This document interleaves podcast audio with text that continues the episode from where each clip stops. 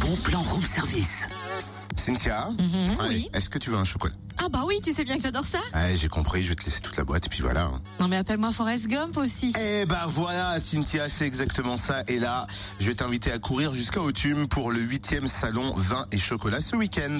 Alors je sais qu'Autume, c'est près de nous, hein, là, de Dole, c'est pas très loin, mais y courir quand même, euh, tu vois, je préférerais prendre la voiture. Ouais, ça va, il y a que 6 km à faire. Oh, oh. Ah oui, mais plus vite j'y serai, plus vite je pourrai déguster, et vous aussi d'ailleurs. En effet, pendant deux jours, vous pourrez découvrir les produits des artisans, viticulteurs et chocolatiers. Une quinzaine de viticulteurs hein, seront présents. Et puis six chocolatiers. Nombreuses animations au programme, tombola, dégustation à l'aveugle, animation pour les enfants.